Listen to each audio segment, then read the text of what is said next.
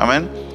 El miércoles anterior tuvimos nuestro estudio bíblico vía Zoom, porque lo hicimos junto con nuestros hermanos en Zutamir, que de habla hispano, y fue muy bendecido. Esta semana em, veremos cómo iremos, si solo nosotros, o también podemos unir con los hermanos de Zutamir también que están en la misma lección. Y los que, los que tienen alguna pregunta sobre Zoom, me pueden acercar después. Pero creo que todos saben cómo funciona, es lo mismo que Teams. Así que ya durante la semana os aviso sobre el estudio eh, del miércoles, si va a ser vía Zoom o vía Teams. Pero al final los dos programas son casi igual. Amén.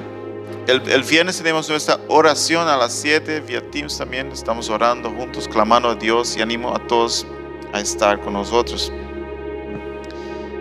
Gloria a Dios. Bueno, esos son los anuncios por ahora. Seguimos eh, hoy con nuestra, nuestro sermón sobre Apocalipsis. Apocalipsis. Yo creo que es de gran bendición para todos nosotros que podamos crecer juntos, amén, por medio de este libro. Ah, el libro de Apocalipsis dice que bendito el que lee estas palabras y las guarda. Y entonces al leer y al estudiar el libro de Apocalipsis, somos bendecidos. Amén. Somos bendecidos. Hermanos, y durante esta semana pido también que contacte a aquellos que no estuvieron hoy, mira, y dígales que hicieron falta y, que los esperamos el próximo domingo. También eh, invito a todos a contactar a personas que tú crees o personas que conoces que, que están lejos de Dios, invítalos a, a, la casa de Dios, amén. Eh, mientras se van um, reduciendo las restricciones, también vamos a empezar a evangelizar nuevamente como hacíamos antes en la calle y así también salir a predicar de Cristo. Así que Dios tiene cosas grandes para su pueblo hoy. Bien, eh, hoy, estaremos leyendo en Apocalipsis capítulo 4 y capítulo 5. La semana pasada hemos visto las siete iglesias. Amén. ¿Cuántos se acuerdan de las siete iglesias? Amén. Éfeso, que le faltó el amor. Um, Esmirna, que estaba en persecución. Pérgamo y Tiatira, que estaban un poco con el mundo, mezclado con el mundo. Eh, Filadelfia, que, que era una iglesia que tenía todo bien delante de Cristo. La Odisea, que estaba eh, ni, ni frío ni caliente. ¿no? También teníamos a Sardis, que también estaba ahí. Se creía rica, pero era pobre. Entonces, esas eran las siete iglesias que hemos visto en Apocalipsis. Y hoy vamos a Apocalipsis 4, estaremos leyendo el versículo 1 al 11. Y aquí vamos entrando en, la literatura apocalíptica que hemos hablado ya de ella, donde hay muchos simbolismos, muchas figuras. Y nos puede sonar extraño a la primera vista, pero vamos a, a ir viendo qué quiere Dios hablar a su pueblo. Amén. ¿Están listos? Cinturones amarrados, bien. Amén. Primero vamos a hacer una oración. Padre eterno, Dios poderoso, te agradecemos en este día por tu bondad, tu misericordia, oh Rey. Te agradecemos por tu palabra que es fiel, Señor, tu palabra es poder, oh Dios. Tu palabra cambia, transforma, restaura y nos da vida y vida en abundancia. Te agradecemos, oh Dios, por este día, este domingo, donde podemos estar aquí juntos, oh Dios, y tú sigues fiel en medio de tu pueblo, sigues siendo fiel para siempre. Te alabamos, te glorificamos en el nombre precioso de Cristo Jesús. Amén. Gloria a Dios. Bien, entonces podemos uh, tomar asiento. Vamos eh, a leer un poco. Eh, vamos a ir poco a poco leyendo esos versículos y estudiando así y aprendiendo para nuestras vidas. Una pregunta para ustedes hoy. Cuando se habla del cielo, ¿qué, qué imaginas? ¿Qué imaginas tú cuando alguien dice el cielo? Eh, aquí vemos una invitación para Juan de, Dios para que él viniera a ver lo que iba a pasar después de esto. Después de proclamar el mensaje a las siete iglesias, él fue eh, llamado para venir al cielo a ver algunas visiones. Y también la pregunta para nosotros hoy es, ¿dónde encajamos nosotros en estos textos? ¿Dónde estoy yo aquí? ¿Dónde está la iglesia? ¿Dónde está New Life aquí? ¿O dónde estamos nosotros aquí en esos textos? Estaremos viendo todo esto hoy. Amén. El versículo 1, capítulo, eh, Apocalipsis capítulo 4, versículo 1 nos dice, después de esto miré y he aquí una puerta abierta en el cielo y la primera voz que oí como de trompeta, hablando conmigo, dijo, sube acá y yo te mostraré las cosas que sucederán después de estas. O sea, aquí se está hablando de lo que va a suceder después de lo que, los mensajes que él acaba de dar a las iglesias. Al instante, versículo 2, al instante estaba en el Espíritu y he aquí un trono establecido en el cielo y en el trono uno sentado, y el aspecto del que estaba sentado era semejante a piedra de jaspe y de cornalina, y había alrededor del trono un arco iris semejante en el aspecto a la esmeralda. Entonces aquí vemos que Juan tiene esta visión del trono de Dios. Eh, como he, dicho en, la primera, en la primera, el primer sermón sobre Apocalipsis, Juan em, tenía que describir lo que él veía con, con, lo que él conocía en aquel tiempo. Entonces, él conocía esas piedras preciosas y él habla que el trono de Dios había esto, era semejante a esto. Eh, note bien que él dice semejante, no es que es la piedra, sino es semejante, es el brillo, es la gloria, es, es semejante, se parece a esto, pero era lo que él tenía para poder describir lo que él estaba viendo. Entonces, él ve la gloria de Dios, él ve ese trono tan glorioso y eso nos habla que Dios quería mostrar a las iglesias y nos quiere mostrar a nosotros hoy que Dios está en el trono y Dios tiene el control. Diga junto conmigo, Dios tiene el control. Amén. Él está en el trono. Entonces lo primero que Juan ve aquí es el trono de Dios, la autoridad, la majestad de que Él está en el trono. Vemos también en Isaías, cuando Isaías, cuando murió el, rey Uría, que era eh, un buen amigo de Isaías, cuando se fue este rey, él dice que él también tuvo una visión y Dios estaba sentado en el trono. Dios está en control. Pasan cosas en la vida. La iglesia estaba en persecución en aquel tiempo. La iglesia estaba sufriendo, como dije la semana pasada, entre dos, dos pueblos. Los judíos no querían aceptar a la iglesia, los echaba de las sinagogas y los paganos eran contra la iglesia y entonces ellos estaban en persecución y estaban sufriendo. Y aquí Juan ve esta visión que Dios está en control de todo. Amén. Aunque los apóstoles ya se habían, habían fallecido, la mayoría de ellos solo quedaba ahora Juan. Dios sigue en control y Dios está sentado en su trono. Y es precioso y es glorioso y no hay nada comparado a nuestro Dios. Aleluya. Entonces aquí él ve ese trono y en el versículo 4 aquí de Apocalipsis 4 nos dice, y alrededor del trono había 24 tronos, y vi sentado en los tronos a 24 ancianos, vestidos de ropas blancas, con coronas ah, de oro en sus cabezas. Entonces aquí él ve 24 ancianos.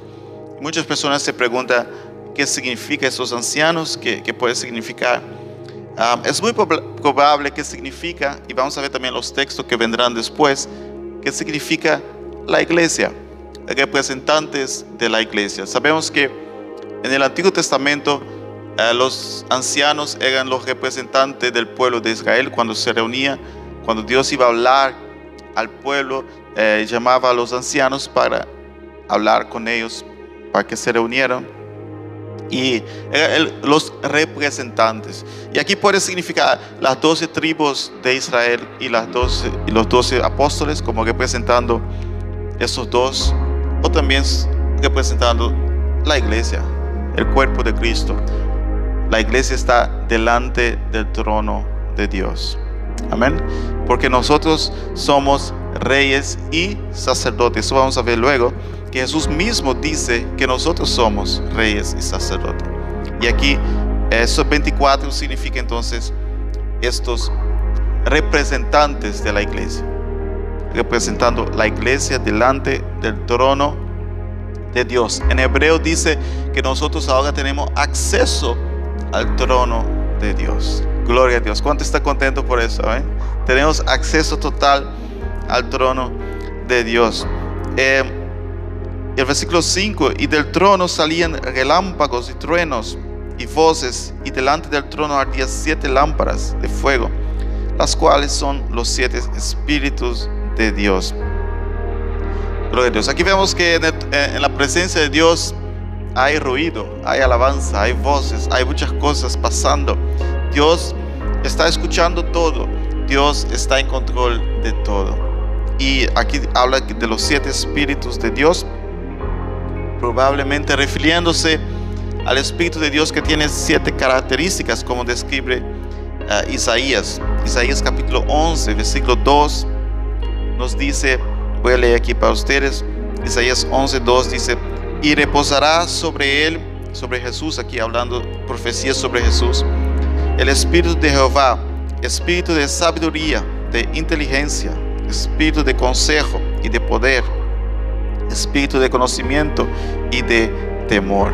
Entonces aquí está hablando de los siete eh, tipos de características que habría en el Espíritu Santo que estaría sobre Jesús.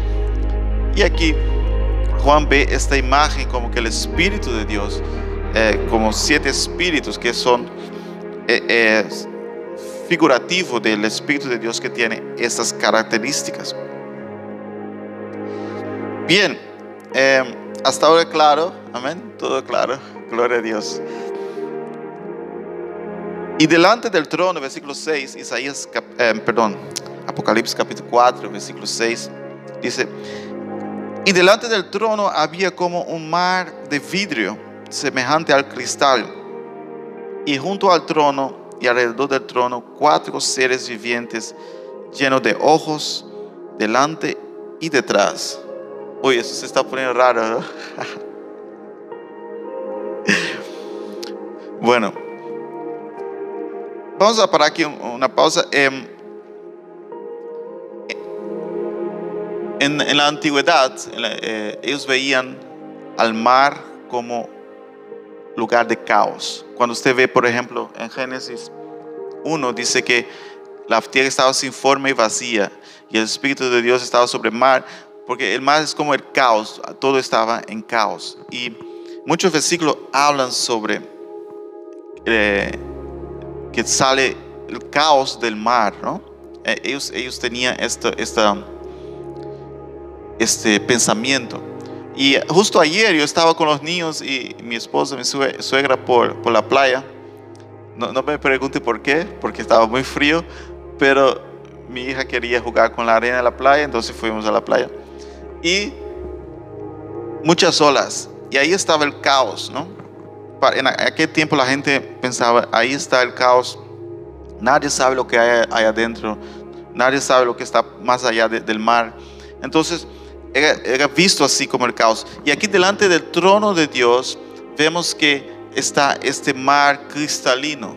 Es Dios diciendo a, su iglesia, a su pueblo, en mi presencia no hay caos. En mi presencia todo es bien claro. En mi presencia hay paz. Aleluya. En el mar hay, hay tormentos. En el mar, y si tú ves también con Jesús, cada vez Jesús calmaba las tormentas, porque el mar para ellos era un lugar de caos y Jesús calmaba las tormentas. Lugar de tormento, lugar de impredecible, de repente viene una tormenta. Aquí Dios mostrando a su pueblo, en mi presencia todo es claro, todo es paz, no hay caos. Gloria a Dios. No importa cómo esté nuestra vida, cuando vamos a la presencia de Dios hay paz, hay claridad y todo es tranquilidad. Amén. Muchas veces estamos con la mente llena de cosas y estamos tan sin saber qué, qué hacer. Recuerde que en el trono de Dios las aguas son cristalinas. Recuerda que en su presencia hay paz, tranquilidad. No hay, no hay nada que, que de caos en su presencia. Y Él está en control de todas las cosas. Así, hermanos, que cuando no sepas qué hacer y estés tan estresado sin saber qué hacer, piense en este mar cristalino. Amén. En este lugar de descanso, en su presencia, donde Él está en control de todo. Gloria a Dios. Entonces aquí em, Juan ve este mar cristalino y luego él ve cuatro criaturas un poco raras. Aquí él dice que y junto al trono, alrededor del trono, cuatro seres vivientes llenos de ojos delante y detrás. Eso es eh, muy probable que significa eh, que están alerta, siempre alerta, siempre con los ojos abiertos, siempre alerta. El primer ser viviente era semejante a un león. El segundo era semejante a un becerro. El tercero tenía rostro como de hombre. Y el cuarto era semejante a un águila volando. No sé si puede poner aquí o no lo. Sí. Entonces, y el versículo 8 dice: y, y los cuatro seres vivientes tenían cada uno seis alas y alrededor y por dentro estaban llenos de ojos y no cesaban día y noche de decir, Santo, Santo, Santo es el Señor, Dios Todopoderoso. Aleluya. Bueno, aquí hay muchos que tratan de interpretar estos seres, pero yo creo que la mejor interpretación aquí de este texto es que estos seres significan la creación de Dios. Aquí vemos la creación, eh, el león significando los animales salvajes, el cordero, los animales más eh, domésticos, eh, los árboles, los, los pájaros, significado aquí, y el hombre el que Dios creó como el ser humano. Entonces, toda la creación de Dios está delante de su trono y adora a Él, simbolizando que todo lo creado adora a Jehová. Amén. Todos, cada pájaro que canta en, en, la mañana adora a Cristo, adora a Dios, porque Él creó todo, Él fue, es el dueño de todo. Y el ser humano también, porque la Biblia dice que, que toda rodilla se doblará delante de Dios. Amén. Sea que se dobla porque quiere, como como aceptando la autoridad de Dios en su vida, o al final se doblarán eh, obligatoriamente declarando que Él es Dios. Y mejor sea que doblemos nuestras rodillas delante de Él voluntariamente, porque cuando sea obligatoriamente va a ser algo muy, muy difícil de ver y muchos se arrepentirán en aquel tiempo, pero ya no habrá más remedio. Entonces aquí las, cuatro criaturas representando la creación de Dios, que siempre están alertas, que siempre están ahí ah, eh, en el trono de Dios, glorificando a Él. Lo, lo creado glorifica a Dios. Todos adoran, todos Y es muy importante ver aquí Juan, ah, imagínate Juan aquí, en el tiempo de ese imperio romano, en aquel tiempo era Domiciano el, emperador y Domiciano decía que la gente tenía que adorar a, a él también como Señor, como Dios. Y Juan lleva al pueblo de Dios a mirar al verdadero Dios, al que reina por los siglos de los siglos, al que la creación adora a Él, al que en su presencia hay paz, hay tranquilidad y que Él es el que merece toda la alabanza y toda la adoración. Y aquí dice eh, eh, el versículo 9 de Apocalipsis 4.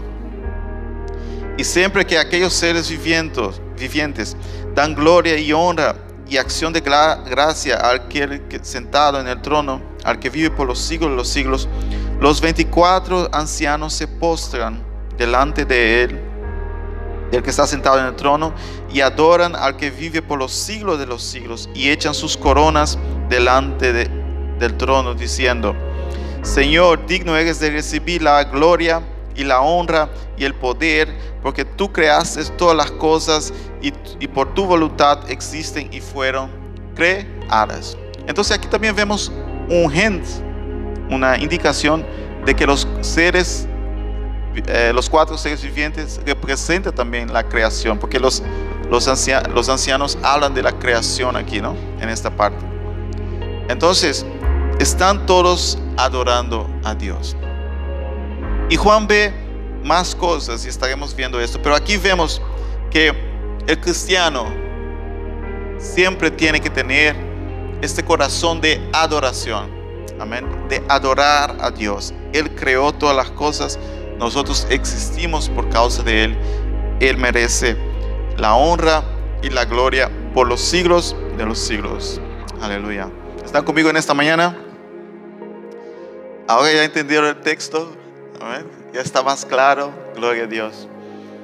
Y, es importante, hermano, estudiar y aprender en estos libros, porque muchas personas traen tanta interpretación que tú dices, pero ¿de dónde han sacado esto? Pero el texto se va interpretando solo y, vamos a ver cómo se va hablando en nuestras vidas y también en el contexto histórico que, se escribió. Todo eso es importante ver. Así que cada vez que alguien te tire un versículo y, y te suene raro este versículo, siempre mire el contexto, siempre mire el contexto en que fue escrito.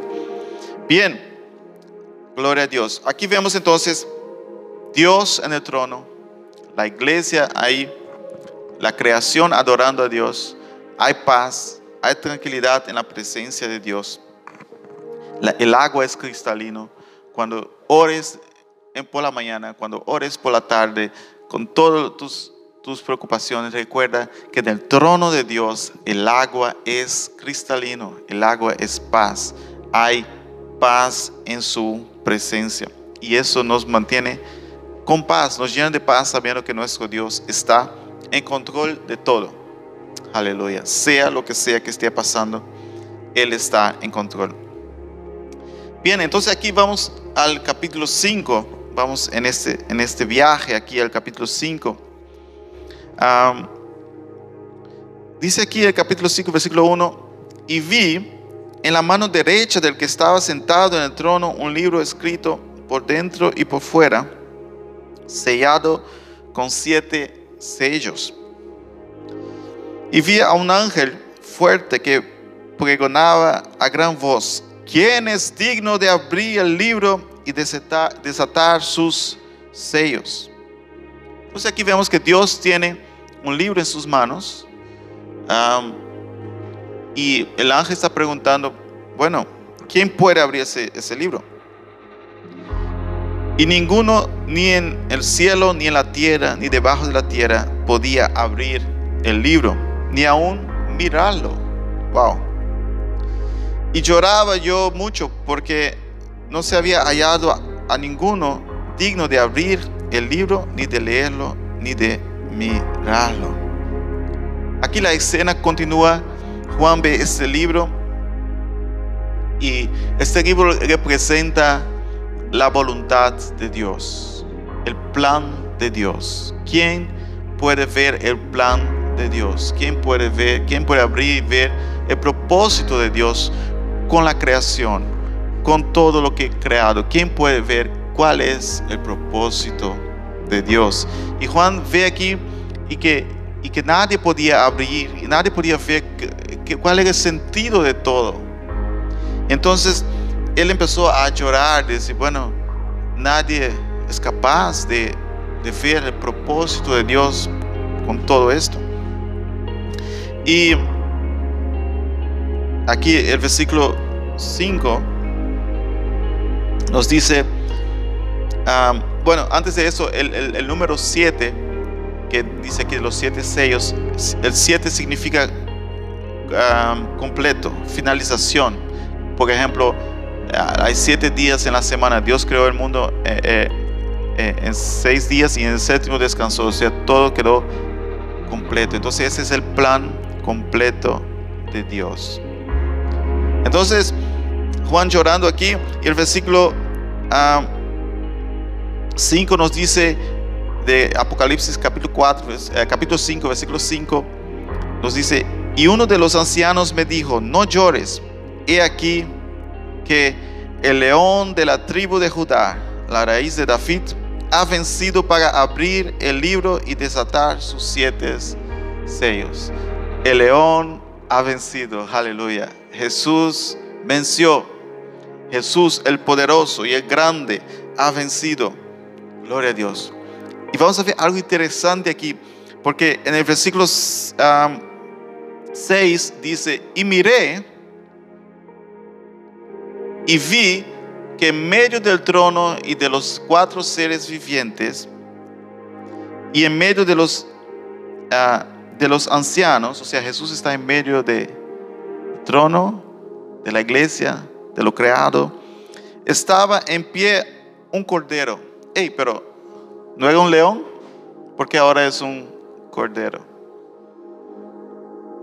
Vamos a ver esto como, ah, como inmolado, que tenía siete cuernos y siete ojos, los cuales son los siete espíritus de Dios enviados por toda la tierra. Entonces, él escucha que el león puede abrir, el león ha vencido, y él mira y ve un cordero. Eso significa, hermanos, que la promesa de el Mesías, el victorioso, el, Mesías que Israel esperaba, el gran rey ¿ah? que ellos esperaban, ese gran rey, este león de la tribu de Judá, este, este león que iba a, gobernar el mundo, venció, pero venció como cordero. ¿ah? Ellos no lo esperaban. Ellos no lo esperaban. Él venció como cordero y molido, o sea, un cordero que sufrió, padeció.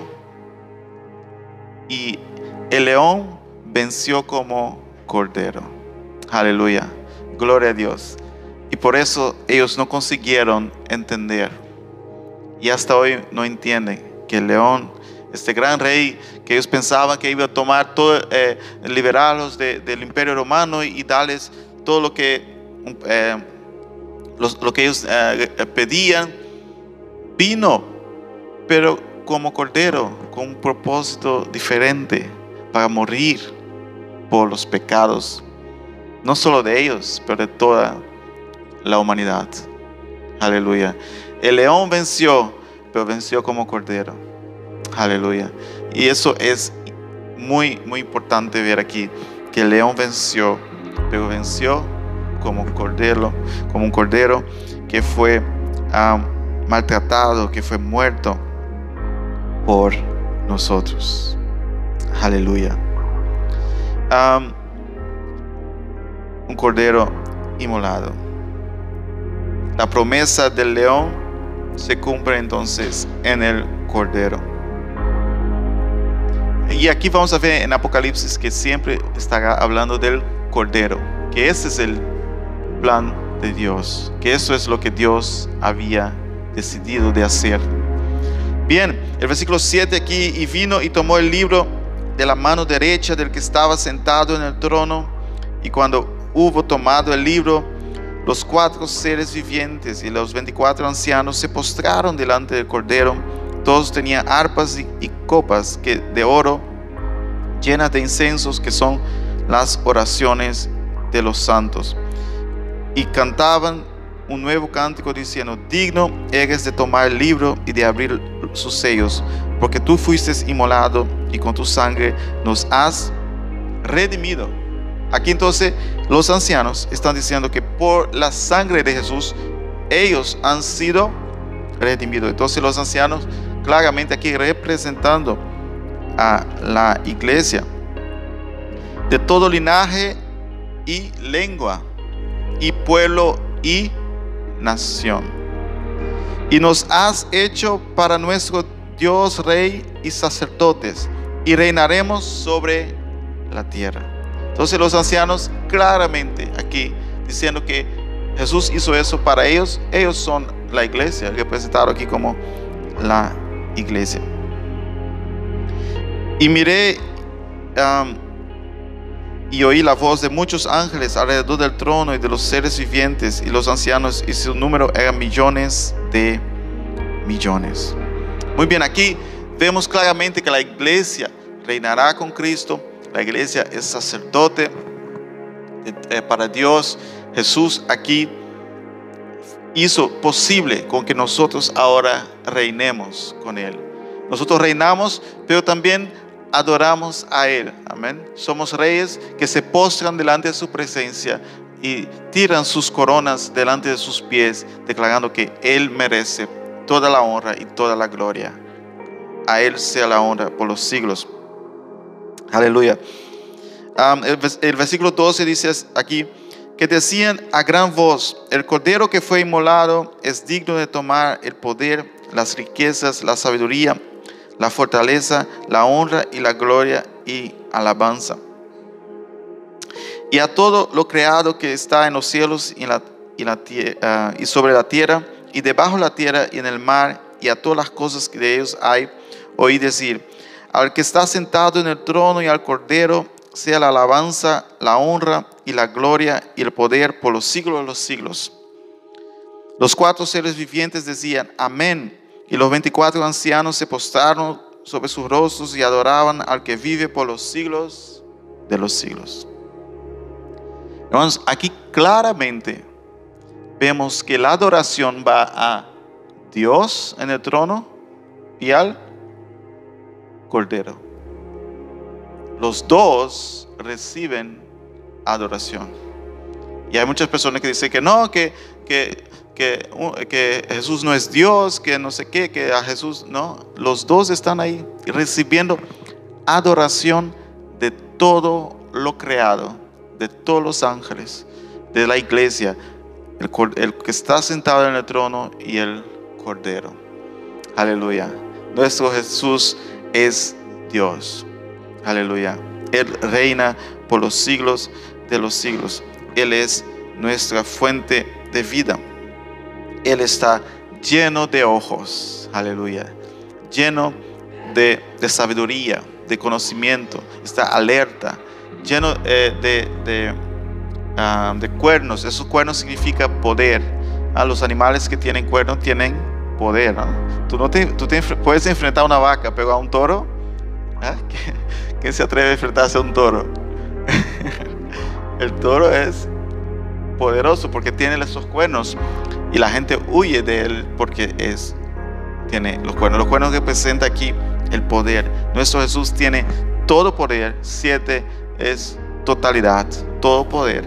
Y está lleno de ojos, eh, simbolizando, está en toda parte, está vigilante, es todo conocimiento, toda sabiduría, todo está en él.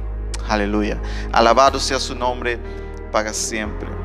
Aleluya. Entonces, ¿qué vemos aquí? Que Dios tenía este plan en sus manos y solo Jesús podía cumplir.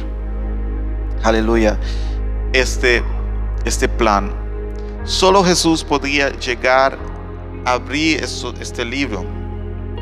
Y ahora todos nosotros, todos los pueblos, todos los linajes, todos podemos llegar delante de su trono, podemos adorar a Él, porque el, Cordero que, que fue anunciado como león, pero vino como Cordero, hizo lo que tenía que hacer y nosotros tenemos la vida eterna.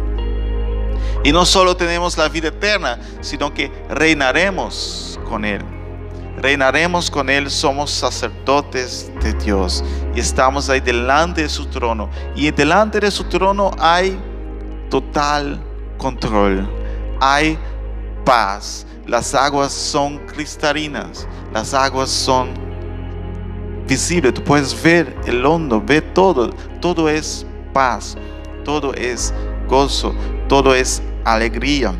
Y nos postramos delante de Él como iglesia, como esos 24 ancianos. Ponemos nuestras coronas delante de Él y decimos, a ti sea la honra, la gloria y el dominio y el poder para siempre. Aleluya. Al que está sentado en el trono, sea la gloria, la honra, el dominio, el poder por los siglos. Aleluya. ¿Cuántos están contentos en esta mañana de poder servir a este Dios tan poderoso, tan glorioso?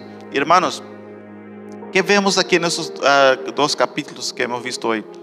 Que Dios tenía tu vida en su plan. Tenía mi vida en su plan. Nosotros estábamos ahí en este libro. Amén. Tu nombre estaba ahí en este libro. Lo que él hizo el Cordero de Dios allá en el Calvario por nosotros estaba ahí en este libro. Para que tú y yo hoy pudiéramos ser reyes y sacerdotes de Dios, el Padre. Aleluya. Y a Él sea la honra por los siglos de los siglos. Juan aquí entonces ve esta visión, que es una visión para la iglesia de aquel tiempo, pero para nosotros hoy también. Reinaremos con Él, reinaremos sobre la tierra, dice aquí, reinaremos con Cristo y nosotros fuimos entonces comprados por la sangre de Cristo Jesús. Gloria a Dios. Entonces, hemos descifrado algunos de los, de los símbolos aquí y yo creo que Em, todo eso yo estuve estudiando bastante, me, cuesta mucho este mensaje porque no quiero traer a ustedes nada que esté un poco... Ah, la mayoría de, de, esto son, vienen de muchos estudios, de muchos estudiosos y todos, eh, la mayoría concuerda con esas interpretaciones. Y es importante, hermanos, em, entender lo que dice el libro de Apocalipsis para que nosotros todos podamos ser bendecidos, porque eh, Juan dijo, el que lee esas palabras es bendecido. Cuando vemos el trono de Dios, cuando, vemos que Él está en control, cuando vemos que todo fue eh, hecho por el Cordero, somos bendecidos, entendemos su amor para con nosotros. Este gran león vino como Cordero para salvarnos. Amén. Y yo creo que es una buena, una buena punto para nosotros ir también a la celebración que tenemos hoy de la Santa Cena de Dios, de, Jesús, que Jesús mandó para nosotros hacer, que es también celebrando lo que el Cordero de Dios hizo por nosotros en la cruz. Y este Cordero que es digno de abrir, de soltar los sellos, de juzgar, él entregó su vida en la cruz por nosotros. Y hoy celebramos esto como sus ancianos, amén, como su iglesia, como su pueblo. Y ponemos nuestras coronas a sus pies, delante de su trono. Y decimos, gracias Jesús por todo lo que has hecho por nosotros.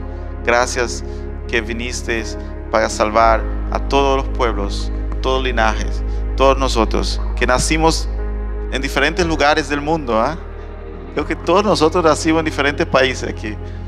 Pero Dios, aleluya, nos trajo juntos delante de su trono, delante de esas aguas cristalinas, para adorar a Él. Aleluya. Vamos a ponernos de pie en ese momento. Vamos a pasar para la Santa Cena del Señor. Como ustedes saben, el texto de la Santa Cena está en 1 de Corintios, capítulo 11, eh, a partir del versículo 23, donde Pablo habla y nos trae que hacemos esto en memoria de Jesús. La iglesia en aquel tiempo estaba haciendo la Santa Cena como una fiesta de comida, de, como similar a lo que hacían los paganos. Comían todos y bebían y algunos venían a, la hora de la comida y no había más ah, para ellos. Y Pablo escribe diciendo que no, nuestra fiesta es diferente. Nuestra fiesta no es para llenar el estómago y salir borracho. Nuestra fiesta es celebrar a Cristo, celebrar que Él venció y estamos en comunión con Él por medio de su cuerpo y su sangre. Amén. Entonces en ese momento vamos a orar por la Santa Cena del Señor. Padre, venimos delante de tu presencia, oh Dios, te damos gracias en esta mañana. Gracias por tu palabra que habla a nuestros corazones.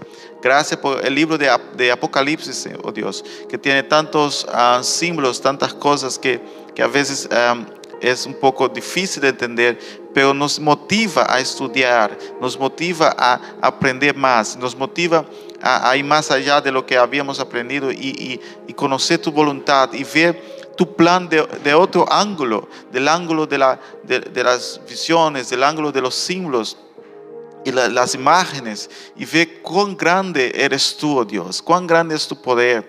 Y podemos llegar delante de tu trono, tu trono donde las aguas son cristalinas, tu trono donde hay paz, donde hay gozo, alegría, tu trono donde el Cordero está ahí en medio de la iglesia, en medio de, de tu pueblo y podemos estar delante de tu presencia, podemos poner nuestras coronas delante de tus pies y declarar que tú eres Rey de Reyes y Señor de Señores. En esta mañana, oh Dios, te damos gracias por eh, el pan, por el vino que, que, simboliza la sangre eh, y el cuerpo de Cristo Jesús. Y en esta mañana, cuando celebramos la Santa Cena, Señor, que, que, que sea recordado este, este evento en nuestras vidas y que podamos reflexionar en lo que hiciste por nosotros, que fue un que costó un alto precio y lo hiciste por amor a cada uno de nosotros. Gracias Jesús, gracias por tu amor, tu misericordia. En el nombre de Jesús. Amén. Gloria a Dios. Muy bien. Entonces, en ese